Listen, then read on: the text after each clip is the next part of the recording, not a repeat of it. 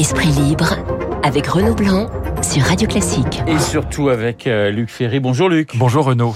Deux héros ce week-end, Oui. la reine d'Angleterre et Raphaël Nadal. On va commencer par Nadal. Ah, c'est si, presque un, va. C'est presque un, un héros grec. Ça va ensemble. Ouais. Non, c'est plutôt l'aristocratie, je dirais, que l'héroïsme grec. Parce que l'héroïsme grec, c'est une compétition avec la nature. C'est L'héroïsme grec, c'est la, la volonté pour les humains de devenir aussi immortels que la nature. Euh, C'est ce qu'explique Anna Arendt, et là-dessus elle a raison. C'est que quand on devient un grand héros comme Achille ou comme Ulysse, alors on a une littérature qui se met en marche et l'écriture vous rend en quelque façon immortel, alors que les paroles sont volatiles, elles meurent, elles, s'en vont, Ouais. elles s'envolent. L'écriture reste et donc euh, l'idée de l'héroïsme grec, c'est que les humains sont en compétition avec euh, l'éternité de la nature et qu'en devenant des héros, ils acquièrent une espèce euh, d'éternité qui est interdite au commun des mortels. C'est ça. Là, on a plutôt affaire à l'aristocratie dans les deux cas, parce que ce qui est fascinant dans le cas de Nadal, c'est le fait que c'est pas le travail qui le rend numéro un mondial. Alors évidemment, il s'exerce, mais exercer. Il bosse un peu hein, quand même. Hein, je non, non, parce que l'exercice et le travail, c'est deux choses différentes. S'exercer pour les Grecs, dans l'aristocratie grecque, s'exercer, c'est faire passer à l'acte des dispositions naturelles bien nées. Ouais. Donc l'aristocrate doit s'exercer, mais il travaille pas, il a des gens pour ça. Et donc le travail, c'est une activité laborieuse. Euh, Villas travaillait, par exemple, parce qu'il était obligé de lutter contre une nature qui n'était pas... euh, il était laborieux, voilà. Bon, c'est d'ailleurs c'est ce que Borg disait de lui, bon, ce que Nastas disait de lui. Bon, il est laborieux, voilà. Le laborieux, euh, c'est celui qui est obligé de travailler. McEnroe disait, je ne travaille jamais. Ouais. Voilà. Euh, et donc là, on voit dans un, un sport démocratique, puisque euh, nous avons la même raquette, les mêmes chaussures, le même short que Nadal, mais, mais, on là, on voit- même, on voit pas le même résultat. non, pas le même résultat. On voit une hiérarchie aristocratique se reconstituer dans un univers démocratique. Et c'est ça qui est fascinant pour les, comme pour les spectateurs, c'est qu'on on voit un type qui est absolument hors du commun hors du commun sur une base démocratique. C'est, il est, malgré tout, c'est un humain comme nous. Voilà. Et ça, dans les deux cas, que ce soit la reine d'Angleterre ou que ce soit Nadal, on a affaire à la reconstitution d'un petit monde aristocratique dans un univers qui est celui, malgré tout, de l'égalité. Et Roland Garros d'un côté, puis il y avait Buckingham ce week-end Oui. avec euh, cette euh, magnifique ensemble de la reine tout en tout en vert. C'était, moi je trouvais que c'était émouvant de, de voir la reine comme ça au, Oui. au balcon, 96 ans, et Oui. de voir cette foule. Oui. C'est, c'est, c'est ça qui est assez extraordinaire, c'est que la reine ça cimente quand même une nation. On n'a pas ça en France. Ah bah ça, c'est sûr qu'on Hein n'a pas l'équivalent. non, non, mais sans, sans dire, sans comparer un Non, président, non, etc. Non, mais, mais- c'est- non, mais c'est précisément parce qu'elle n'a aucun pouvoir. C'est ça, la- voilà. C'est le, le fait qu'elle n'ait aucun pouvoir la protège de toute euh, critique. Elle n'a même pas le droit. On sait par exemple que la reine est- était hostile au, était hostile au Brexit et qu'elle est pro-européenne, mais elle, ne- elle ne l'a jamais dit. Elle n'a pas le droit de le dire. Et donc évidemment, ça la protège. Elle incarne. C'est là aussi une mission euh, traditionnelle de l'aristocratie. Elle incarne l'unité de la nation, mais sans prendre les coups. Enfin, les seuls coups qu'elle ait pris, qu'elle qu'elle a d'ailleurs donné apparemment, c'est avec Lady Di.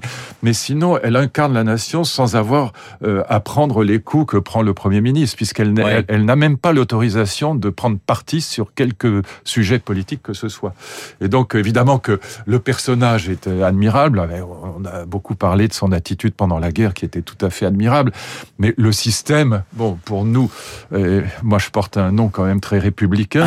Euh, voilà, moi je, je reste évidemment Mais- républicain jusqu'au bout des ongles. Il y a quand même un, pa- un- un paradoxe chez les Français, c'est-à-dire qu'on a coupé la tête d'un roi. Vous allez me dire les Anglais aussi d'ailleurs, Oui. hein, au, au passage, on Oui. l'oublie un petit peu vite, Oui. mais on est on est fasciné par, cette royauté anglaise. Moi, pas du tout, mais bon, pas plus que Je par, parlais des Français en oui, oui, général, vous, vous êtes Moi, absolument, vous je suis- êtes le non, héros, l'exception, non, mais je suis un vrai républicain, donc euh, euh, je, je, je ne peux pas m'empêcher de considérer que des enfants qui naissent euh, avec euh, une fortune euh, a priori de, je sais pas combien, 30 milliards de livres, Ouais. c'est ça n'a pas de sens dans, dans le monde, enfin ni dans le monde, ni dans les valeurs euh, morales qui sont celles de la morale républicaine. Bon. Voilà, donc euh, je reste indécrotablement républicain, ce qui n'empêche pas d'avoir une admiration pour le personnage de la reine, qui est en effet un personnage non seulement admirable parce que par, par son engagement euh, à tous égards et dans toute l'histoire de l'Angleterre, mais aussi euh, par son humour, par son euh, son talent, par sa, sa vivacité d'esprit et par par sa gentillesse certainement. Voilà. Voilà. Sauf peut-être avec les Didi où ça s'est manifestement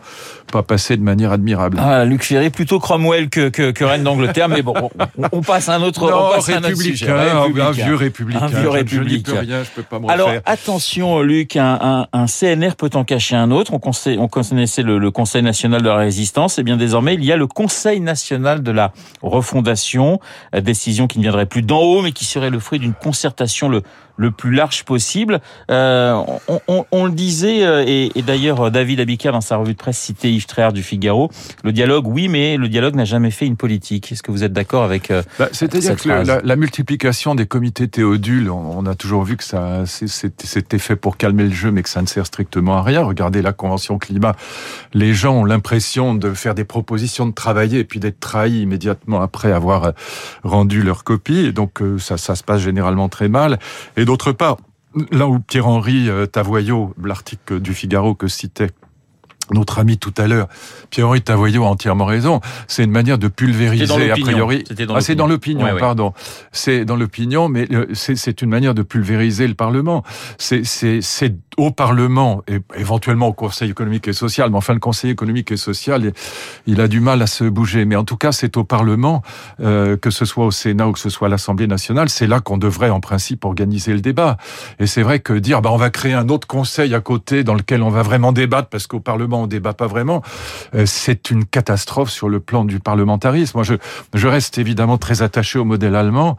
C'est le, dans le modèle allemand, bah, les, les, les partis discutent entre eux et on a une, on a un une culture du compromis, une culture de la, de la, discussion, de l'argumentation euh, que qu'on semble en France vouloir absolument euh, extraire du Parlement. Enfin, c'est une négation absolue du Parlement. Et en plus, tous ces re commencent à me fatiguer. Renaissance, recomposition, reconquête, re je sais pas quoi. Enfin, comme si on allait tout recommencer à zéro. Non, on est, on est dans une histoire qui a quand même une continuité qui est à 99,9% euh, plus importante que le re qu'on veut mettre en place comme si on inventait tout à nouveau. C'est pas vrai, on n'invente pas tout à nouveau. Il y a toujours chez les présidents l'idée, euh, lorsqu'ils parlent, hein, qu'ils ont fait déjà un premier ou qu'ils sont déjà là en place depuis un certain temps, l'idée qu'ils ont changé. Donc euh, Emmanuel Macron dit fini Jupiter, place à, à Héphaïstos. On a écouté l'édito de Guillaume Tabar euh, à, à, 8h à 8h10 sur ce thème. Bon, Héphaïstos, Héphaïstos, il, me semble que c'est un dieu boiteux quand même. Hein. Ah bah c'est celui qu'on appelle le bétourné parce qu'il a été jeté du haut de l'Olympe par Zeus et il s'est brisé les os en tombant parce que euh, Zeus et Héra discutaient de la question très importante de savoir si l'orgasme féminin est plus violent et plus puissant que l'orgasme masculin. Une question essentielle. Une question essentielle. Et bêtement, Héphaïstos prend le parti d'Héra, de la femme de Zeus, et Zeus se fâche, il le jette et le, son, fils tombe et se, brise les os. Donc c'est le dieu boiteux, c'est le dieu bétonné. Par ailleurs, c'est le dieu cocu puisque euh, il est marié avec Aphrodite, la fille de Laphros, donc la, la déesse, celle qu'on appellera Vénus en latin, qui est la, la femme, donc la, la des divinités de l'amour et de la beauté, mais qui trompe euh, Héphaïstos avec Arès, avec euh, Mars en latin, Arès en grec, qui est le dieu de la guerre. Et alors, euh, Héphaïstos construit, fait, fabrique lui-même un, un, filet qui, qui, que personne ne peut déchirer. Il jette ce filet sur les deux amants, donc sur sa femme Aphrodite, qui est en train de faire l'amour avec euh, Arès, et, et, donc les, les, les deux amants sont enfermés dans ce filet, et il appelle les autres dieux qui, au lieu d'être dans la compassion pour le malheureux cocu, explose de rire. Et c'est ça l'origine de ce qu'on appelle le rire homérique. C'est de là que ça vient l'expression, le rire homérique. C'est tous les dieux de l'Olympe, parce que c'est décrit par Homère, c'est donc une anecdote qu'on trouve dans Homère, et les dieux de l'Olympe éclatent de rire parce que euh, ce malheureux dieu boiteux est en plus cocu et prêt à rire. Donc c'est pas, à mon avis, le modèle idéal. Donc les attachés de communication de relire la mythologie. devraient relire la mythologie, c'est ce que vous êtes en train de nous dire. Euh, ce matin, on est à, moins d'une semaine, Luc, justement, des, des législatives. Comment vous les voyez? On, Ce matin encore dans le Parisien, on dit qu'il y a une absence totale de campagne, imagine une, abstention euh, record, on parle d'un vote relativement serré, et on n'est pas sûr d'ailleurs qu'une majorité véritablement se, dégage. Comment vous sentez les choses? Bah, S'il n'y avait pas de majorité, ce serait peut-être justement l'occasion d'éviter de refaire un comité théodule et d'essayer de, faire en sorte que les, différents partis euh, qui, sont représentés à l'Assemblée, en tout cas ceux qui sont euh, non pas dans l'idéologie révolutionnaire, mais éventuellement dans un compromis possible, discutent entre eux. Voilà. Moi, je suis pour le Parlement parlementarisme, je suis pour proportionnelle, euh, je suis pour le modèle allemand. Vous imaginez une alliance, par exemple, entre la majorité présidentielle et puis euh, les républicains? Oui, bien sûr, pourquoi pas. En tout cas, ils pourraient travailler sur un certain nombre de sujets, mais même avec la social-démocratie, bien sûr. Ils pourraient travailler ensemble sur un certain nombre de sujets et se mettre d'accord, comme on fait en Allemagne, sur un programme commun, c'est le cas de le dire, avec les socialistes et avec les avec les socialistes sociaux-démocrates et avec les dissidents, avec les, LR. les dissidents. Oh, bah, les dissidents. Enfin, ceux qui sont aujourd'hui les dissidents. Ceux qui sont devenus les dissidents, mais qui enfin étaient le Parti socialiste et, et, et je pense que plutôt que d'aller trahir sa famille politique pour un plat de lentilles en allant au gouvernement d'Emmanuel Macron, je pense que les, les sociaux-démocrates devraient refonder leur parti comme les LR doivent refonder leur parti et qu'ils pourraient travailler avec le centre. Non pas sur tout, il y a des grands points de désaccord, mais ils pourraient travailler sur un certain nombre de projets comme le font en Allemagne les écologistes avec euh, les libéraux et les sociaux-démocrates. Voilà, et ça permet au président, enfin au chancelier Olaf Scholz de représenter 65 ou 70 des Allemands et par conséquent de réformer son pays. Voilà, donc euh, c'est chez nous, euh, on est dans le blocage et dans l'absence absolue de dialogue. Et je ne crois absolument pas, mais pas un millième de seconde, euh, qu'un comité théodule comme la Convention climat ou celui qui se profile à l'horizon permette de débloquer quoi que ce soit. C'est pas comme ça que ça marche. C'est que comme le dit le, le, Figaro, l'éditorialiste du Figaro, c'est voilà, c'est la discussion n'est pas une politique. En plus, on sait très bien, par exemple, sur les retraites, on sait ce qu'il faut faire. Enfin, il y a sur les ça fait 40 ans qu'on discute des retraites. C'est, va pas me dire qu'on sait pas ce qu'il faut faire. C'est pas une question de discussion. C'est une question. Le Parlement devrait donner, euh, de, de, devrait donner la, le cap euh, sur sur des sujets comme celui-là, et en tout cas consolider le cap euh, fixé par le gouvernement. Luc, il nous reste quelques secondes. Est-ce que vous croyez des négociations entre l'Ukraine et, et, et, la Russie, ou est-ce que c'est bah, c'est inévitable de toute façon. C'est ça ou rien. Voilà, c'est c'est ça ou rien. Est-ce que c'est le moment Négociation ou barbarie. Voilà, bah, il y a deux scénarios qui sont aujourd'hui absolument évidents.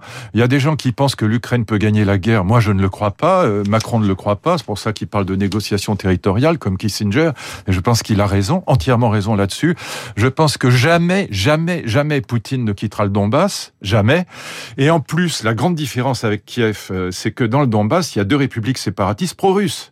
Donc c'est aussi une guerre civile. Personne ne veut le dire, sauf trois ou quatre euh, observateurs euh, honnêtes euh, aujourd'hui, mais c'est aussi une guerre civile et par conséquent Poutine ne partira pas. Donc il est évident qu'il faut, comme l'a dit Kissinger ou comme le dit Macron à mezzo voce, il faut. D'ailleurs, l'Allemagne et l'Italie sont sur la même ligne. Hein. Mm. Il faut une négociation territoriale. Autrement dit, il faut revenir à quelque chose comme les accords de Minsk. Sinon, sinon, avec cette idée que l'Ukraine peut gagner la guerre et qu'en l'armant, l'armant, l'armant, en faisant la guerre la guerre, la guerre, la guerre, on va sortir de ce conflit. Non, on n'en sortira pas parce que Poutine ne quittera pas le Donbass.